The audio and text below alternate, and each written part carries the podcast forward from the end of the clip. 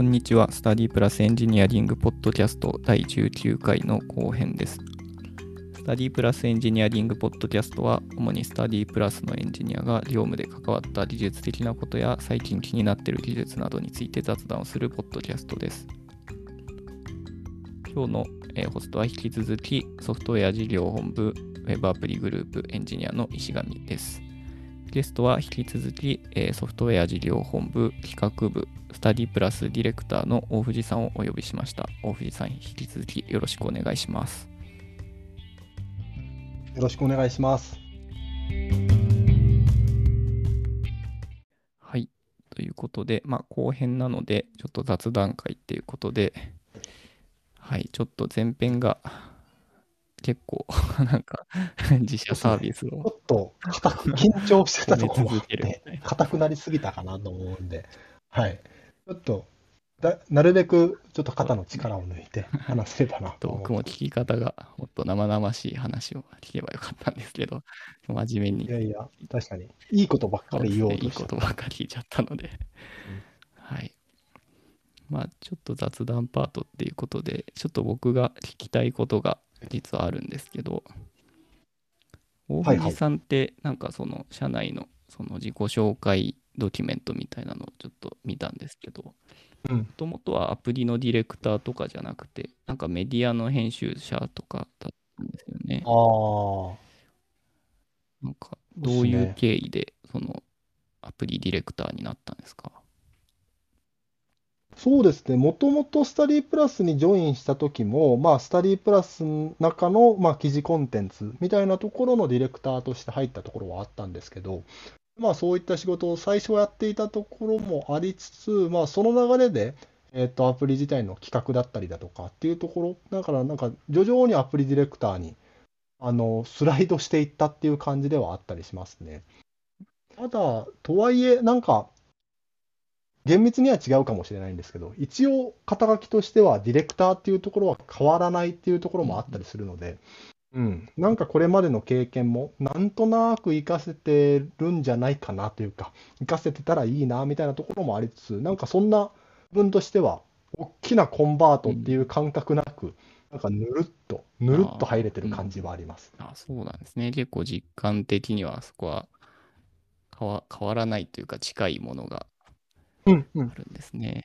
そうですね。で、なんかもともと採用面接の時も、まあ、あのそっちもやってもらうことになるかもっていう話は聞いてたんで、で、それこに対して興味はあったんで、うん、全然自然と、まあ、なかなかうまくいかないこともいっぱいある中で偉そうに言いますけど、うん、自分としてはそんななんか、あんまり大きなチェンジって感じはしてないですね。うん。なるほど。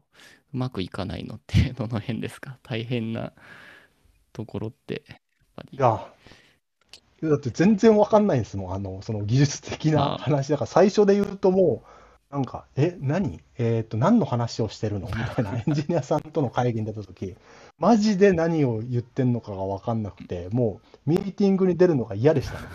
それ辛いですね。も確かに。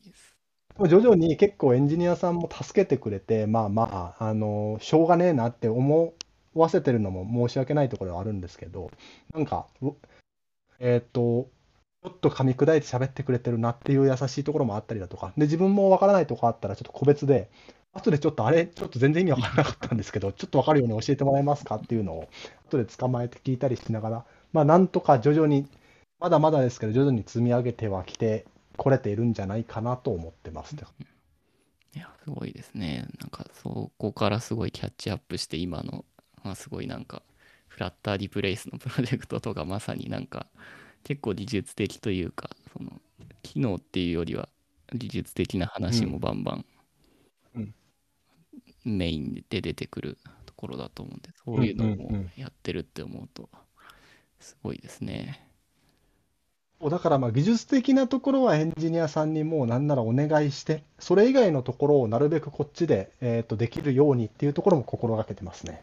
いやー、すごいですね。なるほど。またなんかいい話ばっかりになりそうな そう、なんかそうですね。いい話になっちゃうんですよね。いや、なんか、そうですね。全然関係ないこと聞くんですけど、はい。ララグビーやってたんですか？高校の時はラグビーやってましたね。ラグビーって危険なスポーツですよね。なんかすごい。いや、本当に危険なスポーツですね。危険なスポーツなので、もう二度とやらないとは思います。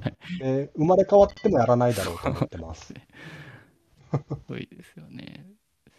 うん。なんか、そう、なんか、前に同、まあ、この会社の同僚のエンジニアの方でラグビー経験者の方いたんで、はいはいはい。すごい部員勧誘とかもすごい必死で、なんかもう、なんか拉致するみたいな感じで、なんかそれ結構頑張って勧誘そうっす。そうなんですよね。1チームに15人だから、メンバーも必要だけど、あんまり小学校とか、なんなら中学校からやってるっていう人もいなかったりも、少なかったりもするんで、確かにそこら辺は大変なんですよね。でもやっぱスポーツとしては楽しいですかね。うん。そう、あのーなんか言い方乱暴になりますけど、どんな人でも活躍できるスポーツなんですよね。それこそ、ウェブで足が遅くてもとか、なんなら体が細くてもとか、うーん、うん、とか、あんまり走れなくてもとか、あんまり手先器用じゃなくても、なんかそれぞれが生きるポジションがちゃんと用意されてるっていうところは面白いんだろうなと思いますこね。れちょっと言ったら怒られるかもしれないですけど、あの、高校の時にアイシールド21がすごいはいはいはいはい。ラグビーの話だから、あっちはアメフトなんです。うん、そう違いますよね、それは。違いますよね。なんかそうアメ、フトでもなんかそういう話が漫画の中であって、うんうん。チームスポーツってそういうとこがやっぱ楽しいですよね。そうっすね。であんまりなんか、トライ、最後ゴール決めた人が偉い。っていうのが、まあもちろんあるんですけど、あんまりそこがないんですよね。だからゴール決めた人があんまり一人で喜んだ、喜ばないというか、自慢しないというか、それまでのみんなの頑張りが本当にあるので、それありきだっていうところが、割とゴール決める人もちゃんと認識できるようなスポーツという。うん。ボール1回も持たない、1試合何十分もやって、ボール1回も持たないポジションも全然あるんですよ。そういう人も全然いるんですよ。うん。だけど、働いているよ、みたいな。すごいですね。なんかドラマが ありそうというか、ドラマが生まれる。まあ、でも、生まれ変わったらもう絶対やらないですけどね。あ、そうなんですね。なんか、それだけ体を使うというか危険なス本当ポーツ。にそうですね。いや、子供がそういうなんか、まあ、スポーツとして面白くてもちょっと危険なものやりたいって言った時に、どうしようって、なんかまあ、まだすごい未来の2歳なんで、なんか未来確の話です。かに。しかもあれが大変ですよ。だから、あの、ユニフォームの選択。ああ、ドロドロになりますか。そう。僕はだからもうさすがに、まあ親に言われたのか、もう自分で申し訳ないと思ったのか、自分で洗うようにしてましたけど、もうドロドロを。ドロドロを洗面所で洗ってたら、もうドロドロすぎて洗面所が壊れるっていう感じで、なんか、そう、結局迷惑かけちゃうみたいな。すごいですね。そうですよね。あと確かに、土のグラウンドでやるんもあるし。うん。ご飯もいっぱい食べないといけないし。ね。うん。そういう高校時代を過ごしてきた。そうですね。あんまやりたくなかったですけどね。なんか最近ハマってることをちょっとあの教えてもらったんですよ。ブックオフにハマってるんですか、最近。ああ、そうっすね。最近というかもうそれこそ別に中学、高校からですけど、うん、ブックオフはありがたいですねっていう。まあ最近、あの、ちょっと郊外に引っ越して、で、車も、あの、持ってっていうところで、あの、車で郊外のブックオフ、いろんなブックオフを回るのが、一番楽しみですかね。なんなんですか？なんかこういうジャンルの本を買い漁るとか、なんかそういうのがあるんですか？そうっすね。本もそうだし、本とかだとまあ小説とかになりますし、あと自分、まあ音楽も好きだったりするんで、CD とかを買ったりしてますね。本と CD の棚をなるべく全部見るようにしてるって感じですね。結構そっか、中古でなんかレアなものが見つかったりとか、おまあ、レアなものとかっていうのもあるんですけど、結構意外と店舗によっても、なんか品揃えが違ってて、あ、ここの店舗なんか、僕と同じような趣味の人が近所に住んでるんだろうな、みたいな店舗もあるし、みたいなとか。ああ、それが面白いんですよね。それちょっとわかりますね。うんうんうん僕も大学時代とか、まあ、社会人の前半とかなんか技術書をはいはいはいはい。読むお金がなくて、なんか図書館とかブックオフを巡って、うんうんうん。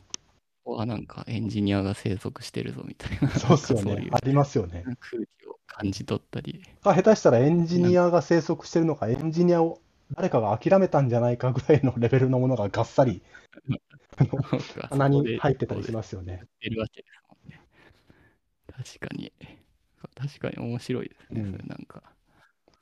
あとは意外と、まあ、店舗に行くのもそうなんですけど、ブックオフのオンライン PC サイトとかも結構買ってて、欲しいけど、中古で欲しいけどないものとか、もうなんなら新品も売ってないから、中古で欲しいけどないものみたいなところが、ここ探すと、まあ在庫としてあることはあんまないんですけど、あの、お知らせ登録ができるんで、あの、在庫入荷したら。だからどっかでの日本全国の誰かがそれを手放したときにメールが来るようになってるんで、これは嬉しい、なんか結構活用してますね。で、別にそんなにみんながみんな張り付いてるわけでもなさそうなんで、なんかうんメール来次第、この日中に見たら、まだ売り切れてないんで、そのままポチッ、落ちるっていう感じ。で、送料も近くの店舗に配送してもらえば送料もかからないみたいなのもあったりするんで、おめっちゃ便利ですね。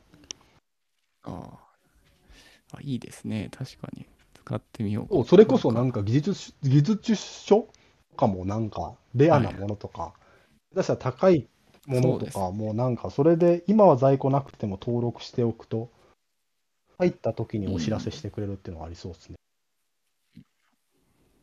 確かに。技術書はもう絶版になってて、そうっすよね。なんか、なんか有名なエンジニアがこれ進めてたけど、うんうんうんもう Amazon じゃそう買えないそうそう。とかなんか法外な値段で出てるとかみたいなことはないんで。そうか。ブックオフ意外と活用のしどころが、リアル店舗じゃなくてもオンラインも結構使えますよという。意外な趣味を、なんか、大藤さんなんかもっとアウトドア派というか、かあそういう趣味本当ですか？だかと。もうラグビーの反動でもうスポーツはき嫌な嫌いなんですよ、もう。そこまで行っちゃったんですか。体を動かすことはもうしたくないんですよ、できれば。そんな激しく動かしてた人が、そうなるんですね。いや、面白いな。なんか、やっぱ仕事以外の話するの楽しいですよね。確かに。なんか意外に知らなかったっていうの結構ありますよね。結構なんか真面目な話ばっかしてると、うん。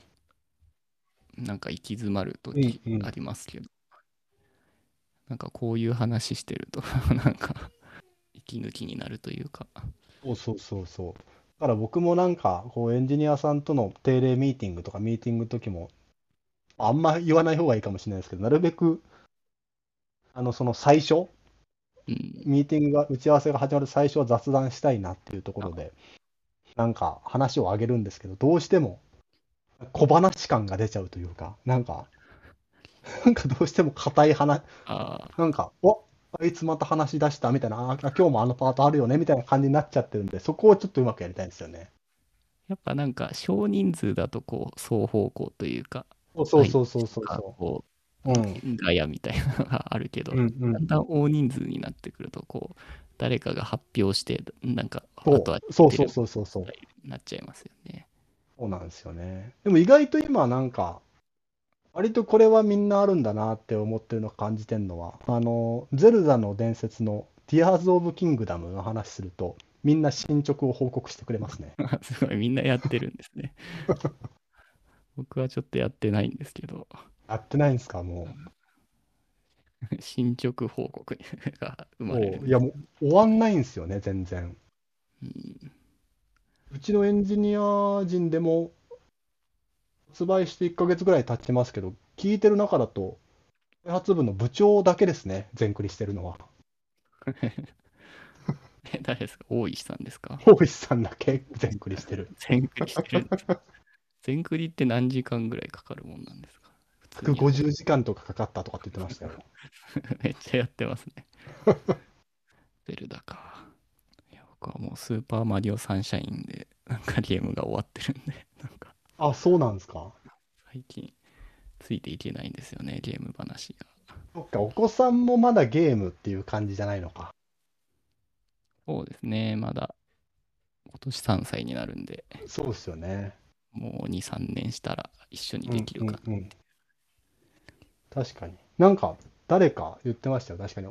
お子さん多分小1、小2ぐらいのお子さんなんでしょうけど、がいらっしゃるご家庭で、ゼルダやってると結局コントローラー子供に奪われちゃうから全然進まないとか。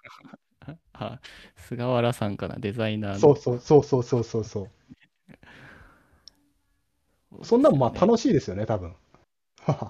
一人遊べるって。うん楽しそうですね。うん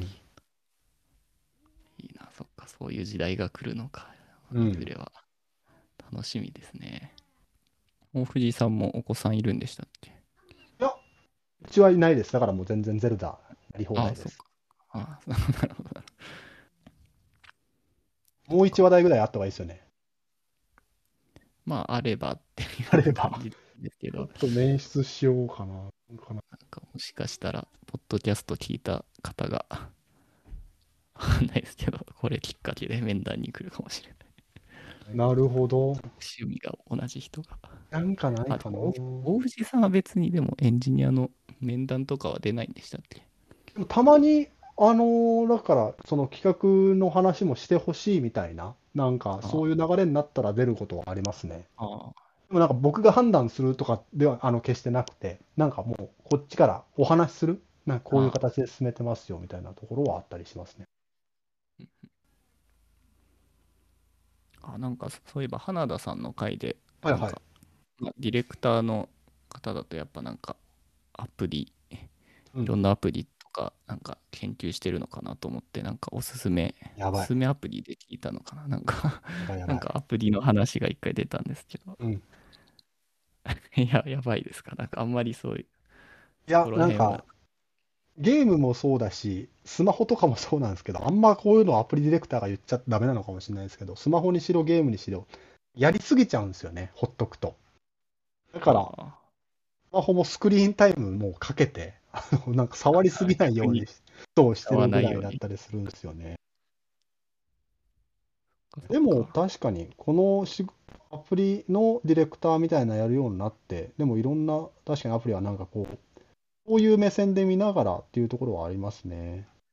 まあ、先ほど言ってたブックオフオンラインのアプリもあったりするんで、うん、そこら辺かなっていう。そう、スタンプカードも一緒になってるし、そこで店舗の在庫も検索できるしみたいな。うん、クーポンもつくし。本当だ、ありますね。うんだからあれなんですよね、その、なんだ、ペイペイみたいな、うーんと、はい。オンライン決済っていうんですかね、ななんだあれ、バーコード決済か、みたいなものも、この会社に入ってなかったら僕、できればやりたくなかったっていうぐらいなんですよね。なんか、そうなんですか。便利になりすぎちゃって、やりすぎちゃう、使いすぎちゃうかなみたいな恐れが勝手にあったんで、だから今はでも勉強もあるしなみたいな感じでダウンロードして使ってますけど、そったら便利ですよね。ああ最近なんか、そうですよね、ペイペイとかのおかげで、なんか自動レジも増えてきて、そうっすよね。あれ便利ですよね、本当にうん。ペイペイ使うようになってから、なんかコンビニであんま並ばなくなったような気うんうんうんがしますうんね。確かに。あ結局、お金の管理もしやすいですしね。なんか、何千円しか入れなかったら、うん口座を紐付けなかったらもう、えっと、プリペイドカード的に使えたりもしますもんね。いや便利ですよね。お小遣い制なんで、だからそういった感じで管理しないとやっていけないっていう感じですね。あなんか、石上さんとの共通のあれはないんですかね？なんですか？あ意外、意外、石上さんは結構アクティブなイいや、もうメージなんです全然、引きこもりですね、僕は。そうなんですか？きこもって何やってるんですか？と最近は、なんか子供と、まあ、近所散歩みたいな感じなので。そうですね。本当になんかそう考えると、なんですかね、もう近所にどんどん詳しくなっていくみたいな感じですね。散歩でなんか散歩で？地地理というか、なんか周りの、なんか昔とか独身時代とか、もうなんか駅と自宅の。往復だけみたいな時期があったんでなんはいかはいはいはいそこから考えるともう最近はなんか常に散歩してるからもうなんか周りがなんかここにこの時間行くと大体なんか保育園児がいるとか なんかそういうのが分かるようになりましたね。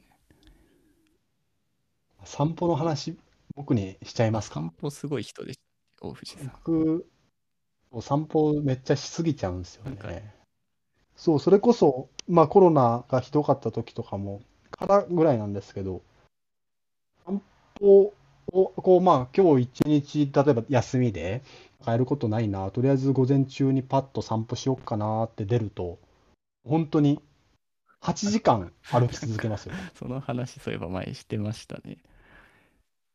そう。今日はあ北に行こうかなっていうところで北の方向にずっと行ってそろそろここで折り返さないと日が暮れるまで家に帰れないなってところで折り返すぐらい。別に目的地もないのでとにかくずっとウォークマンイヤホンで聞きながらずっと歩いてでご飯ももうスーパーであのパン買ってあのスーパーのイートインコーナーで食べてもうすぐ出るみたいな。うんうん。だから散歩に関してはちょっと僕、それはなんで始めたんですか？その趣味は。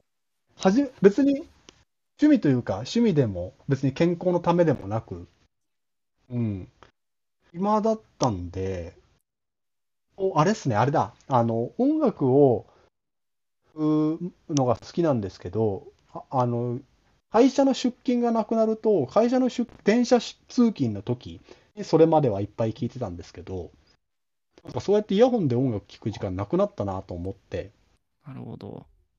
それで散歩の時に聞いてみようと思ったら、散歩自体も楽しくて、あいいですね。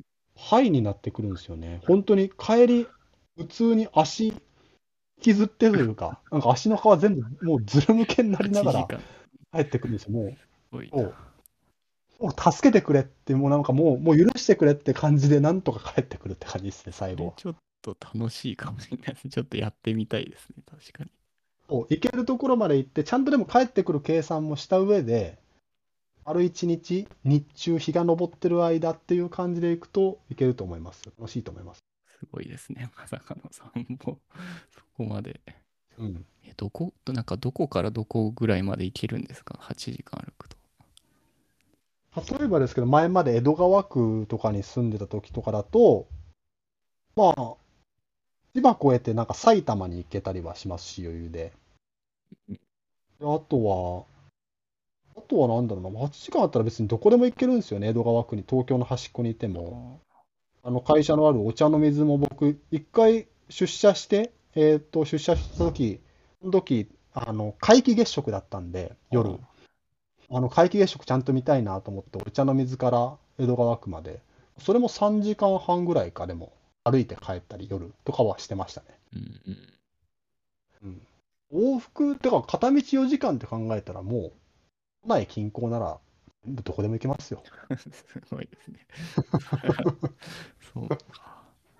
なんか強でもなんか今は僕ちょっと、そう、あのー東京じゃない郊外にちょっと引っ越しちゃったんで、そうなると、散歩があんま面白くないんですよね。ああ、そっか。道がとにかく、ずっと。大きい道が何本かしかないんで、景色が変わんないんで、ああ、それ確か本当に、うん、なんか砂漠歩いてるような状況とあんま変わんないみたいな。